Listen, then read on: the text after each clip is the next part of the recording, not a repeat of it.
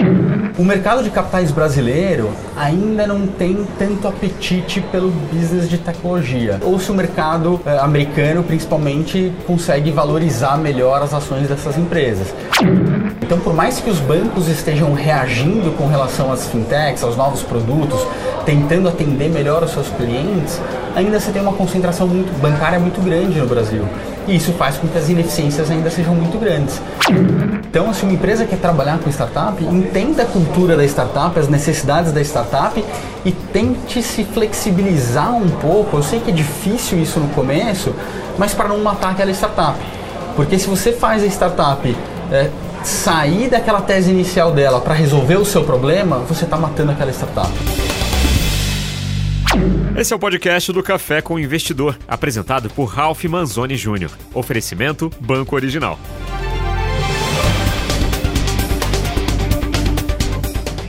Olá, bem-vindo ao Café com o Investidor. Eu sou Ralph Manzoni Jr. e gravo direto dos estúdios da B3.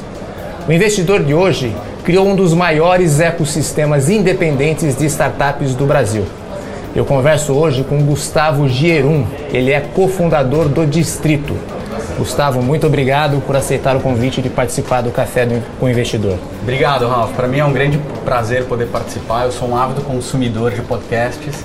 É, já escutei todos os seus podcasts. Ah, que bom. É uma grande honra poder colaborar aqui com todo mundo. Vamos começar pelo começo. Eu queria que você me explicasse o que é o distrito. Legal. Não é tão fácil explicar o que é o distrito porque a gente faz bastante coisa, mas é, de uma maneira super resumida, o distrito é um ecossistema de, é, de inovação que busca gerar valor para startups, empreendedores, uh, grandes corporações, investidores, universitários, pesquisadores, todo mundo que de alguma maneira está produzindo tecnologia, inovação, novos modelos de negócios e que de alguma maneira está impactando a sociedade.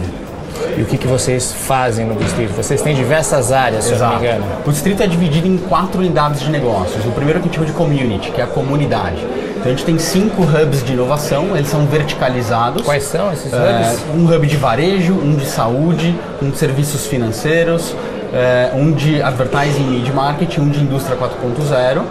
É, todos esses hubs é, eles em conjunto contam com algo como 140 startups, são quase mil residentes, é, são 22 empresas mantenedoras que nos ajudam a, a, a, girar o ecossistema, levar a educação, a interagir com as startups, a criar oportunidades para todo mundo. Uh, quatro desses hubs estão em São Paulo, um está em Curitiba. E, e, a partir de agora, a partir do ano que vem, provavelmente a gente deve começar a expandir de uma maneira um pouco mais digital, uma maneira um pouco mais escalável. Como assim? É, então.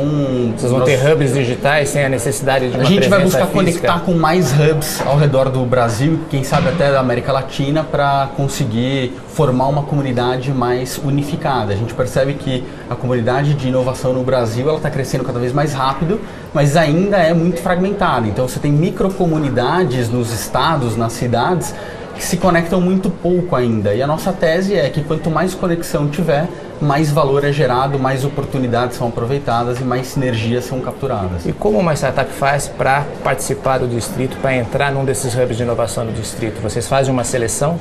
Legal, a gente tem hoje uh, quase 20 startups uh, por hub em fila de espera uh, e a gente faz uma pré-seleção de acordo também com a estratégia dos nossos mantenedores para que a gente possa formar um, um, um, ecossistema equilibrado. Então eu não posso ter dentro do meu hub de fintechs só empresas de empréstimos. Eu preciso ter uma empresa de empréstimo, de meio de, meio de pagamento, criptomoedas, seguros. Então o que a gente tenta formar é um ecossistema mais equilibrado, onde as pessoas possam trocar suas experiências e, as, e, a, e a, inteligência que é gerada lá dentro é, para fortalecer e acelerar o crescimento tanto das grandes corporações quanto das startups. Distrito tem também um braço de investimento em startups, não? Exatamente. O, a segunda unidade de negócios do distrito é o Ventures, que é uma área de investimentos em startups. É, a gente já fez 17 investimentos em quase 5 anos.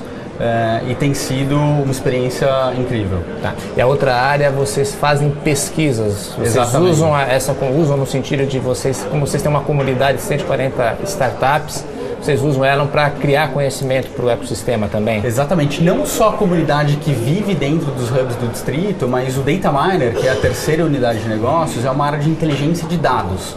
Então o que a gente faz é colher dados de fontes estruturadas e não estruturadas eh, de startups, eh, no, hoje no Brasil, a partir do ano que vem nós vamos explorar também Argentina, Colômbia e Chile. Eh, então a gente tem dados como quem são os fundadores, qual é a formação dele, qual é a pós-graduação, cursos, o que, que aquela startup faz, qual é a categoria que ela está, qual é a tecnologia que ela usa, rodadas de investimentos, quem são os investidores, número de page views, histórico de, de page views, número de unique visitors.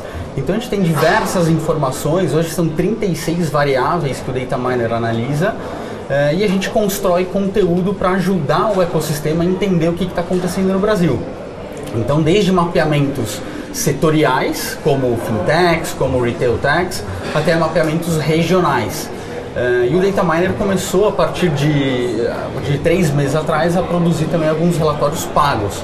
Então, a gente... Fizeram um relatório sobre o mercado de venture capital no Brasil Exatamente, recentemente. É, esse foi o terceiro uh, report que a gente gerou. Uh, tem sido super bem recebido pelo público em geral.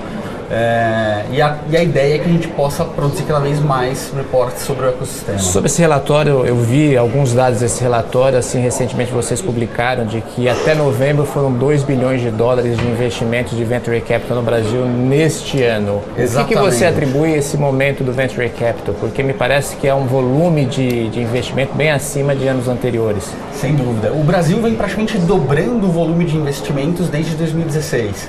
É, então isso é fruto de diversos é, pontos. Né? Então eu diria que uma economia, a economia a política um pouco mais estabilizada, então você tem atração de, de investidores estrangeiros, você tem a queda dos juros, que ajuda também com que fundos locais se movimentem para encontrar uma classe de ativos que tenha um pouquinho mais de rentabilidade, para correr um pouquinho mais de risco. Você tem o próprio amadurecimento do ecossistema natural, então você tem mais investidores, você tem mais startups, empreendedores mais qualificados, mais empresas participando desse ecossistema, que é fundamental também. É, então tudo isso leva com que o mercado vá se desenvolvendo. É, o mercado brasileiro está se desenvolvendo de maneira super acelerada, o que é muito bom para o país. O empreendedorismo gera empregos, o empreendedorismo é, gera eficiência de custo, gera mais receita. então a gente vive um momento espetacular é, no segmento de inovação e tecnologia no Brasil. Falar agora um pouco mais do seu braço de Venture Capital. São quantas startups que vocês investiram? Uh, até hoje a gente investiu em 17 empresas, uh, são praticamente 5 anos de atuação. Uh, e a gente deve anunciar mais quatro investimentos agora, ainda em dezembro de 2019. Vocês têm alguma tese de investimento, algum setor que vocês preferem? É, qual é a lógica dos investimentos feitos por vocês? Legal.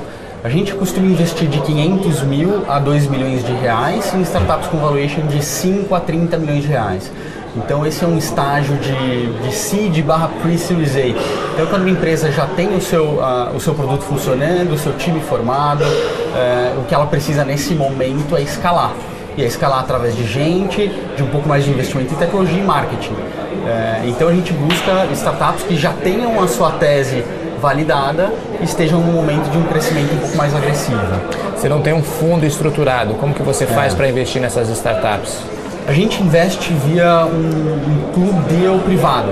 Então, é, quando nós mesmos decidimos investir o nosso próprio dinheiro em alguma startup, a gente convida alguns investidores para co-investir com a gente, de maneira que a gente possa montar um grupo de investidores que ofereça toda a infraestrutura, conhecimento, networking necessário para a startup poder crescer mais rápido, para a startup ser mais bem atendida em termos de, é, de ajuda ou de, é, de, ou poder ser mais impulsionada, né? Então esses nossos co-investidores são executivos do mercado, são executivos de grandes empresas que já já têm um conforto financeiro e querem diversificar um pouco mais os seus investimentos, é, são aqueles que são apaixonados por empreendedores e, e por tecnologia. Uh, a gente tem alguns investidores institucionais e family offices também como co-investidores. Mas como que você estrutura esse deal? Ele, ele, ele da maneira que você está colocando, parece quase que um grupo de investidores anjos fazendo esses eu investimentos. Diria, é, eu diria que não são só anjos, porque a gente tem family offices e alguns institucionais é. também, mas é como se fossem super anjos. Tá. São, são investidores que já estão acostumados com essa classe de ativos é, e sabem também o que, que eles podem oferecer para o empreendedor, que é super importante. Então a gente forma um veículo para cada um dos investimentos que a gente faz é, e todas essas, todas essas entidades entram é, em conjunto uh, nesse investimento. É um contrato de mútuo que é feito? A gente faz uma SCP, que é uma sociedade por conta de participação, Sim. e a SCP faz um contrato, contrato de, de mútuo com a startup. startup. Exatamente. Para aí depois, isso aí é conversível em ação ou vocês Exatamente. vendem ele depois? Exatamente. Tem algumas regras de conversão. Normalmente a gente utiliza o prazo de dois anos. Uh, mas também pode ser mais, pode ser um pouco menos, cada caso é um caso. Então, quer dizer, em cada negócio você tem uma estruturação diferente. Exatamente. Você tem um tipo de capital diferente, investidores diferentes que estão participando. Exatamente. A gente acredita muito no engajamento do nosso próprio investidor uh, com, o, com a investida. Então, quando você tem um fundo constituído, normalmente o investidor fica muito longe daquela startup. Isso faz com que a tese de, de, de ajudar a startup, de ser um investidor ativo, é, não se consolide. No formato como a gente faz, a gente convida só aquelas pessoas que de fato conhecem daquele business específico e que podem ajudar a startup a crescer mais rápido. Então é uma tese é, um pouco diferente dos grandes fundos, a gente não pretende ter muito mais do que 20, 25 investidas. É, o que a gente tem que fazer é um trabalho ativo de ajudar o empreendedor e como a construir vocês, sua base. E como vocês ajudam? De que maneira? Porque maneiras. se fala muito de smart money. É, smart money é, é, menos money, mais smart. É, exatamente. O money sempre é importante, né? O, o dinheiro, sem dinheiro, o empreendedor claro. não consegue se desenvolver. Agora, você ter pessoas experientes, uh, que tenham uh, diferentes skills. Então, dentro do nosso grupo, a gente tem uh, sócios de grandes escritórios de advocacia, a gente tem sócios de agências de publicidade que entendem muito de estratégia de branding, de estratégia de aquisição de clientes. A gente tem pessoas do mercado financeiro, então, uh, ex-vice-presidentes da, da B3, da antiga CETIP, de bancos, tem donos de indústrias. Então, são pessoas que já passaram por aquele momento que o empreendedor está passando agora. E ele ajuda não só com experiência, com planejamento, é, com definição de metas, com acompanhamento das metas, é, como também com network, que talvez seja até o principal. Sim. Como você chegar nas pessoas certas para gerar os melhores negócios. Gustavo, vamos falar sobre saídas. Você disse que teve três saídas no seu portfólio. E até pouco tempo atrás, é, sair de um investimento era um dos problemas para os investidores aqui locais, para os investidores brasileiros. Isso melhorou neste ano? Com certeza melhorou. É, o amadurecimento do mercado de inovação, tecnologia e venture capital no Brasil faz com que tenham mais eventos de liquidez tanto no sentido de fusões e aquisições, compras de startups por players estratégicos, por grandes indústrias, por, por supermercados, é, quanto startups que já cresceram e agora começam a olhar é, alguns players que, que são é, interessantes para agregar no seu portfólio, como por exemplo a Neon, que acabou de comprar meio fácil, que era uma investida do nosso portfólio. É, então o Neon ele começou dentro do distrito, nós participamos das primeiras rodadas de captação deles, saímos no final de 2017 é, e hoje eles são compradores de startups, eles estão em busca de novos negócios que possam agregar é, para o seu business principal. Quer dizer, você saiu da Neon que você tinha investido e depois a Neon comprou uma das startups que faziam parte do seu portfólio. Exatamente. Agora, se fala muito de saídas, mas sempre a saída acontece por, por uma fusão uma aquisição, por um M&A. Por que, que no mercado brasileiro o IPO ainda não é uma saída para as startups locais?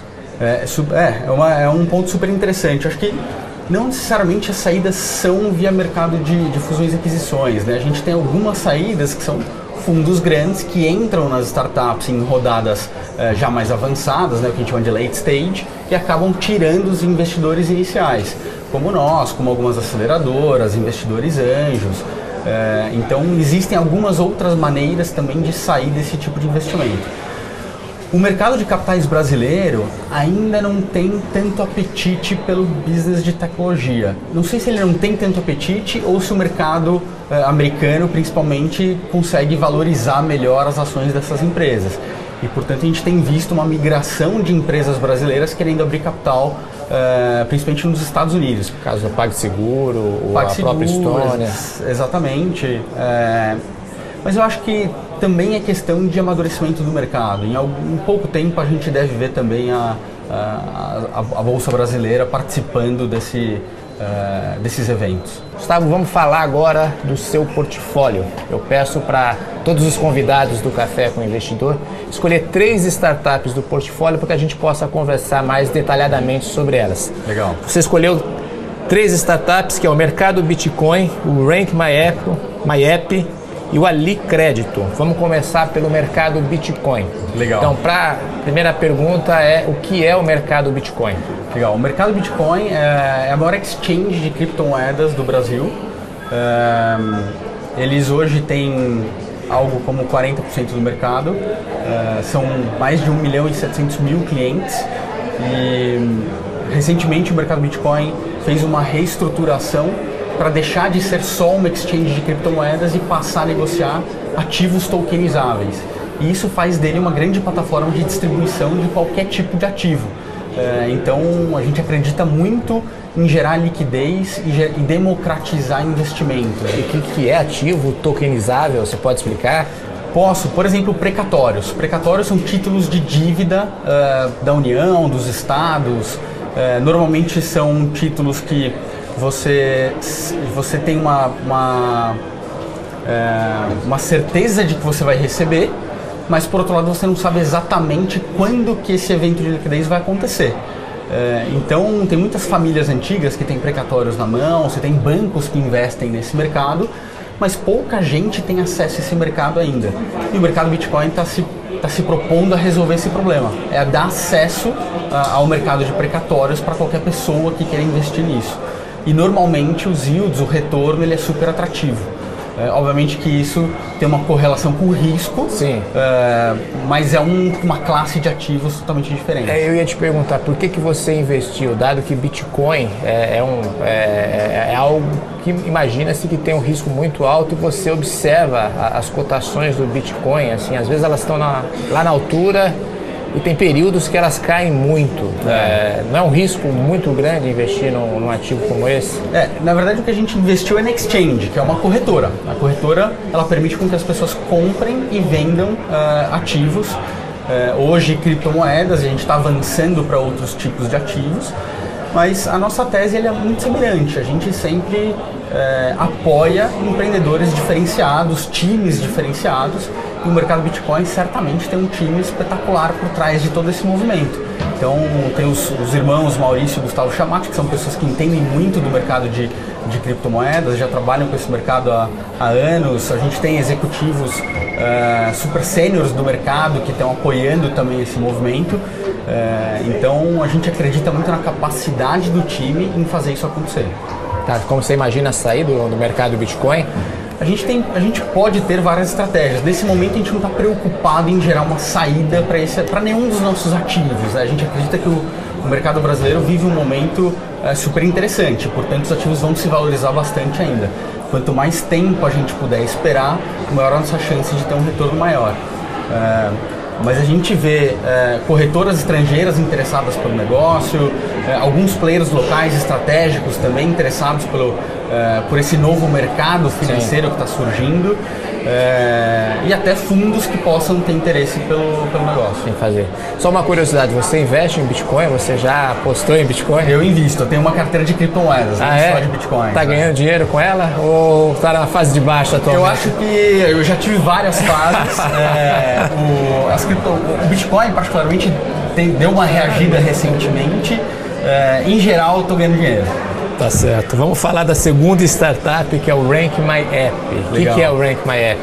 O Rank My App é uma startup de ASO, ele faz App Search Optimization.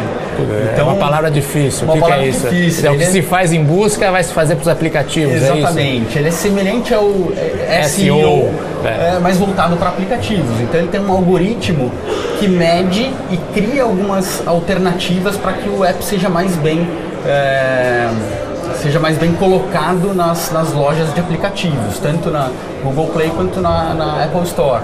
É, então permite com que os, os, os, donos daqueles aplicativos, com que aqueles aplicativos em si sejam tenham uma performance orgânica melhor. É, isso diminui o CAC da empresa, isso favorece o negócio como um todo. É o CAC que você falou é o custo de aquisição. Exatamente, correto? o custo de aquisição do cliente, é. exatamente. E, e, como que funciona? É, é, ele é um modelo de na nuvem, eu coloco meu aplicativo e ele automaticamente vai ser melhor ranqueado ou existe uma consultoria na qual a, quem está comprando esse serviço tem que seguir algumas regras para melhorar o seu posicionamento? Legal, boa pergunta. Hoje ele já tem boa parte do, uh, do sistema automatizado, então as empresas podem uh, simplesmente cadastrar o seu aplicativo e receber sugestões do que fazer para ter uma, um ranqueamento melhor. Ao longo do tempo, uh, as, os contratantes desse serviço vão poder ter isso de maneira mais automatizada, então com pouca interação humana. E o RankMap também faz estratégia de mídia para um, diminuir o custo de aquisição de cliente. Então ele tem uma parte que é SaaS, uma parte que é um pouco mais serviços. Uh, hoje o time trabalha para cada vez mais automatizar esse negócio. E o modelo de negócio é, uma, é um FII em cima do serviço? Ele é SaaS, ele é SaaS. Então é o software as a service, a pessoa paga um montante por mês, uma mensalidade, uh, e o sistema vai ajudando a cada vez mais uh, modelar uh, a descrição do, do, aplicativo, as imagens e tudo que faz com que ele seja mais bem colocado nas lojas. Funciona para podcast ou é só aplicativos? É, boa pergunta. Eu acho que é só para aplicativos nesse momento, mas a gente pode. Tem uma, tem uma área para. Pode ser uma boa, um bom momento para a gente discutir novas áreas. É, é até para eu colocar o Café com o Investidor lá e melhorar o posicionamento aí na, na, na Apple Store, no Spotify e em outros é serviços de podcast. Tenho certeza que o Leandro, o CEO, vai vai escutar o podcast e, vai, e depois vai entrar em contato contigo. A terceira startup é a Licrédito. O que, que é a Licrédito? A Licrédito é uma fintech, ela faz consignado privado e público e ela se propõe a reduzir os juros que as pessoas têm com seus financiamentos. Então, o consignado por si só já é uma classe de, de empréstimos que tem um risco menor é, e entendendo melhor o perfil da pessoa, entendendo melhor o perfil da empresa, do empregador dessa pessoa, é possível praticar juros menores. É, hoje a Licreto é, tem uma ferramenta chamada Economizômetro, que é uma ferramenta onde as pessoas entram e simulam quanto que elas estariam economizando dentro, fazendo uma troca de dívida, ou seja, ela tem uma dívida num banco qualquer, numa financeira, ela pode simular quanto que ela teria de economia caso ela migrasse a sua dívida para a Alicrédito. É, hoje a Alicrédito conta com mais de 42 mil clientes já, são funcionários de grandes empresas atendidos pela Alicrédito e já economizou algo como 12 milhões de reais para essas pessoas. Então, é, não só o, business é um business que faz todo sentido, mas tem um impacto super interessante para a sociedade como um todo. Agora, você falou em investir em fintech, você me disse antes da gente começar a gravar que uma das teses de vocês é, é, é fintech. Mas é, hoje todo mundo está investindo em, fin, em, fintech. A fintech é. não é uma espécie de, de paleteria mexicana. assim, o que, que a Alicrédito tem diferente que fez você investir na, na empresa? É, eu acho que, primeiro falando um pouco do, da indústria de fintechs, né? muita gente procura a gente para entender o, em que momento que a gente está dessa indústria. Né? Será que tem muita fintech? É, no começo do ano a gente lançou um report que mostrava que tinham 557 fintechs no Brasil. Poxa, é um número é um crescimento enorme. expressivo desde os últimos 4, 5 anos. É, mas a verdade é que esse mercado ainda tem muito a ser explorado. Né? A gente tem, tem visto o Banco Central avançar na regulamentação de Open Banking, de pagamentos instantâneos, é, e isso vai gerar diversas oportunidades. É, então, por mais que os bancos estejam reagindo com relação às fintechs, aos novos produtos, tentando atender melhor os seus clientes, ainda você tem uma concentração muito, bancária muito grande no Brasil. E isso faz com que as ineficiências ainda sejam muito grandes. Então, ainda existe muito espaço, a gente acredita que as fintechs vão continuar crescendo. A gente tem visto muito empreendedor novo que saiu de grandes bancos, que são pessoas experientes, extremamente qualificadas, com networking uh, super uh, abrangente e que vão criar soluções inovadoras e soluções que vão gerar impacto para toda a sociedade. Então, a gente ainda acredita bastante no, no desenvolvimento das fintechs no Brasil. No ponto de vista da Alicrédito, de novo, a gente procura empreendedores que são fora de série. Uh, na Alicrédito a gente tem dois empreendedores que são muito qualificados, que é o Bruno Reis e o Joseph, que é o CTO. É, são pessoas que já têm experiências anteriores, que já empreenderam anteriormente, que já fizeram produtos diferenciados, que já vinham dessa indústria. Uh, então a gente acredita muito na capacidade deles de executar o plano, de criar novos produtos, de criar diferenciais e de conseguir se comunicar com as pessoas mostrando o valor que a Alicreto tem para agregar para elas. Gustavo, vamos falar de uma outra área na qual o distrito tem é, bastante atuação. Vocês têm bastante empresas mantenedoras. E essas empresas, eu imagino que estão querendo ter relacionamentos com startups. Eu queria entender é, por que, que as grandes empresas hoje estão interessadas em se aproximar de startups. Qual é o objetivo? Legal, acho que essa é uma pergunta super interessante. Né? As empresas no passado, elas tentavam criar sozinhas as suas próprias inovações. É, isso exigia muito capital, exigia muito esforço e você, com uma determinada, com, com um limite de pessoas, você não consegue desenvolver sempre a melhor solução. A melhor solução tá sempre, é sempre a ser criada, né? Então, quando você abre a sua cabeça, você usa os conceitos de Open Innovation, você tem é, um menor custo para comprovar suas hipóteses, é, você tem mais velocidade para a implementação de novos produtos é, e você consegue de fato construir melhores soluções ou ter sempre a tecnologia que está mais desenvolvida ou a tecnologia mais nova. Então as empresas entenderam isso, principalmente vindo de um, de um, conceito que foi desenvolvido nos Estados Unidos. É, e hoje no Brasil isso tem sido cada vez mais forte. As empresas brasileiras querem inovar, as empresas brasileiras querem se conectar com as startups. Existe alguma fórmula correta para fazer isso? Porque eu vejo diversas iniciativas. Existem empresas que fazem programas para escolher startups e dão mentoria, existem empresas que investem em startups, existem empresas que, além de investir em startup, compram serviços de, de startup, existem empresas que querem só ter o selo, um badge, dizendo que eu sou legal, estou parecendo com uma startup. qual, é, qual é a melhor estratégia ou não existe uma fórmula correta? É, acho que não existe uma fórmula correta, Ralph. Acho que cada empresa precisa respeitar a sua maturidade com relação à inovação. É, é muito difícil é, o senior management de uma empresa impor que a empresa toda vai inovar usando startups. Então, primeiro a empresa precisa ter uma mudança cultural, as pessoas precisam entender o que está acontecendo, qual é o movimento de mercado, o porquê que aquela empresa está querendo se conectar com as startups, quais são os benefícios disso, o que, que vai acontecer com as áreas internas, com os funcionários que vão ser impactados por novas tecnologias. Então, acho que é um processo é, de transformação, né, que muitos falam da transformação digital. Isso pode começar por algumas áreas, pode ser criado por uma área de inovação, é, mas de fato não existe uma solução pronta ou uma solução correta que todo mundo possa criar. Então o que a gente fala no distrito é as empresas precisam testar, precisam testar os modelos diferentes, precisam pensar naqueles modelos que mais fazem sentido para a sua própria cultura. É, então, é, como você falou, existem diversas alternativas no mercado, desde programas de aceleração, inovação aplicada. Nós mesmos temos. Então, qual, uma... qual que é o, a filosofia de vocês? Quando uma, uma startup vai para o distrito e vocês têm empresas mantenedoras, como que vocês Isso. trabalham? Acho que a gente trabalha de duas maneiras, né? Então, a nossa área de comunidades tem hoje 22 mantenedores, que são grandes empresas que buscam se conectar com esse mercado. Então, eles convivem com as startups dentro dos hubs de inovação e lá eles fazem meetups, eles abrem os seus problemas para as startups, é, eles criam um network em relacionamento com pessoas que estão desenvolvendo produtos e projetos semelhantes. É, então essa é uma das maneiras de se fazer inovação. É, e a nossa quarta área de negócios, que a gente comentou no, começo, é uma área de inovação corporativa. Então nós temos uma aliança com a KPMG que leva inovação e tecnologia para grandes empresas. Então a gente resolve problemas complexos utilizando startups. Tá você, as empresas que estão no distrito, elas já chegaram a investir em alguma das startups de lá ou esse não é o objetivo?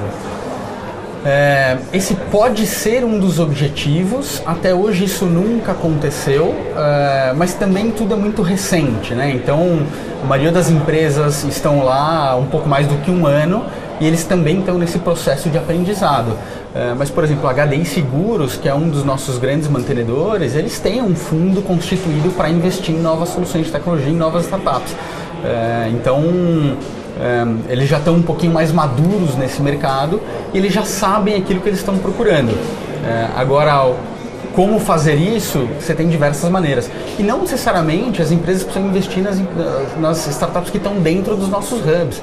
O mercado é muito grande. No Brasil a gente deve ter algo como 15 mil startups. É, então a gente nunca pode se restringir ao nosso próprio ambiente. A gente sempre fala para as empresas, procurem a melhor solução, independente de onde ela esteja. Tá. E que, erro as, que erros as empresas cometem quando resolvem se aproximar de startups? Quais são os principais? Acho que tem muitos, Ralph. Acho que é, o primeiro, talvez um dos mais importantes, é tratar a startup como um fornecedor. É, a startup é uma empresa que está começando.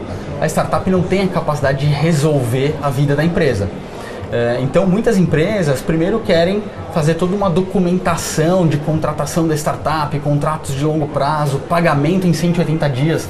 A startup não tem Quebrou. condição Vai de, antes, de, né? de trabalhar por 180 dias por um projeto e não tem condição de financiar as grandes empresas. É, então, se uma empresa quer trabalhar com startup, entenda a cultura da startup, as necessidades da startup e tente se flexibilizar um pouco. Eu sei que é difícil isso no começo, mas para não matar aquela startup. Porque se você faz a startup é, sair daquela tese inicial dela para resolver o seu problema, você está matando aquela startup. Isso talvez seja um dos principais problemas que a gente tem hoje. Alguns outros? Você falou são muitos, pelo menos mais Ah, eu acho dois. que diversos. Eu acho que é, é, ainda existe muita resistência dos times das grandes empresas em adotar startups. É, eu acho que as empresas, elas por segurança ou por insegurança, elas sempre querem fazer POCs, que são aquelas te os testes da tecnologia. E isso toma tempo do empreendedor, isso toma tempo da startup. É, então, se você quer o serviço, paga pelo serviço, é justo, né? É, qualquer um de nós, quando vai, vai, vai consumir qualquer tipo de serviço, a gente paga por isso. Por que, que uma startup tem que prestar um serviço de graça para uma grande empresa? É, então, esses são alguns dos erros. Mas eu acho que as empresas brasileiras têm conseguido avançar bem nesse, eh, nesses termos e têm conseguido entender que a startup ela pode ser um fornecedor, ela pode ser um parceiro, ela pode eventualmente eh, fazer parte do, da, daquela grande empresa, sendo adquirida por, por aquela grande empresa, que é super, é super importante quem está conduzindo esse processo entender as dificuldades de quem está do outro lado. Gustavo, chegou a hora da gente falar um pouquinho é, de você. É, qual que é a sua formação? Como que você veio é, parar no distrito e se formou como empreendedor? Legal. É, Eu sou formado em administração de empresas pela FGV aqui em São Paulo, é, pós-graduado em finanças pelo INSPER. É, Eu comecei minha carreira aqui na, na BMF, antiga BMF, né, Então, onde a gente está estamos gravando. aqui onde você É, começou. Exatamente. Depois passei por Unibanco, é, foram nove anos depois de Banco Pine, sempre em corporate banking, até que eu decidi sair para empreender. É, então é uma carreira de quase 15 anos no mercado financeiro, quando eu decidi pular para outra área, para outro lado da mesa. E aí você E aí fez fui- o distrito. Fomos fazer parte do distrito, exatamente. E como foi a ideia do distrito? Como surgiu essa ideia? O distrito ele já existia. O distrito ele era um coworking ah, desde 2014. Ah, quando eu saí do mercado financeiro em meados de 2016, eu tinha a ideia de montar um fundo de venture capital. Eu já gostava muito do que estava acontecendo, acompanhava o que estava acontecendo no Vale do Silício, em alguns ah, outros lugares, China também. E fui fazer uma visita para lá no Vale do Silício e lá eu entendi um pouco de como que funcionava o ecossistema. Então, era muito importante naquele momento ter a participação das grandes empresas para fortalecer as startups, sendo contratando as startups como prestadores de serviços, investindo nas startups, ajudando a fazer o ecossistema crescer. É, e foi daí que veio a ideia de, de poder criar essas quatro unidades de negócios. Então, quando eu voltei, eu, eu conversei com o meu atual sócio, que era co-investidor meu de uma startup. Quem que é seu É, que é o sócio? Gustavo Araújo, é, que foi quem começou o Distrito em conjunto com algumas outras pessoas, que quem começou o Distrito Ventures também. E, e falando um pouco para ele dessa minha tese, que era juntar é, inovação corporativa, hubs de inovação é, e venture capital, e depois chegou o negócio de dados. Ele falou: Putz, isso é uma, uma tese super interessante, eu acho que a gente deve fazer isso em conjunto. E foi aí que, a partir de 2017, a gente começou a construir essa história. Vocês tiveram investimento, vocês buscaram recursos, capital próprio A gente também? começou com capital próprio e rapidamente a gente é, conseguiu fazer a empresa crescer através de capital de clientes. É, obviamente tivemos uma, uma, uma ajuda super importante da KPMG, que hoje é um dos nossos principais parceiros e, e temos uma aliança super relevante com eles no business de inovação corporativa, é, mas até hoje nunca tivemos nenhum tipo de investimento. Tá, mas a fonte principal de receita de vocês é qual? Sempre clientes. Então, ah, os mantenedores pagam para ser mantenedores do distrito? Os, quando eu digo clientes, são empresas que contratam o distrito e KPMG para a área de inovação corporativa. Então, essa é a nossa principal fonte de recursos. É, a, o, a área de comunidades, os hubs de inovação, elas estão embaixo de uma associação civil sem fins lucrativos. Então a gente não tira dinheiro desse negócio, a gente põe dinheiro para fazer o ecossistema crescer mais rápido é, e fazer com que a gente possa se aproveitar disso de uma maneira é, mais inteligente. Então, apesar de a gente ter mantenedores que nos ajudam com os hubs de inovação, essa não é a nossa fonte de receita principal. Tá. Gustavo, estamos chegando ao final. Queria fazer um, um bate-bola aqui, algumas perguntas rápidas para você e respostas rápidas também. Legal. Quem te influenciou? É, eu acho que como todo mundo, minha família me influenciou muito, né? Meus pais, meus avós, minha irmã, minha esposa. Acho que a família é o que nos fortalece. Você é de uma família de empreendedores ou não? Não, acho que não. Quer dizer, meu pai era empreendedor, já falecido, é, mas eu acho que o empreendedorismo nasceu junto comigo, não sei de onde que veio, certo. mas já estava no sangue. Que empreendedor você admira? Eu admiro muito o Jack Ma, o, o dono do Alibaba. Né? Por quê? Eu acho que ele tem uma história de vida difícil, ele é um cara que, é, que sempre foi muito perseverante, tentou, é, foi rejeitado pela Harvard mais de 10 vezes Isso, é e hoje em dia é um dos homens mais ricos do mundo. Não admiro ele pela fortuna, mas pelo que ele construiu, né? pela, pela disciplina, pela execução do negócio, pelo, é, pelo império que ele construiu lá na, lá na China e que hoje está em todo mundo. Né? Um erro que você cometeu? Você disse que são vários, mas é, lembra-se de um? Eu acho que erros a gente comete o tempo inteiro, né? Quando a gente começa a empreender, eu acho que a gente comete mais erros. Sim, é, faz parte. Quando a gente está na vida executiva. A vida executiva acaba te protegendo de alguma maneira, né? Porque você tem muita gente para dividir responsabilidade. É, e eu acho que quando a gente empreende, a gente tem que testar. E, portanto, a nossa vida de empreendedor ela é repleta de erros. É, eu acho que um dos, dos, grandes erros que eu e meu sócio cometemos aí, que não gerou um grande impacto para a gente, mas que é, sempre a gente fica remoendo, é quando a gente traz pessoas para o time, é quando a gente tenta é, comprar algum negócio que não dá certo. Então isso toma tempo, isso toma energia, é, isso acaba impactando o time de alguma maneira, é, mas eu não diria que é um grande erro, não, não tem nada que eu, que eu me arrependa do que eu tenha feito. E um acerto? Eu acho que o meu grande acerto foi empreender. É, quando eu, eu, deixei a vida de executivo para criar um negócio, é, é, algo que, que eu recomendo para toda pessoa que tem essa habilidade ou que tem essa vontade.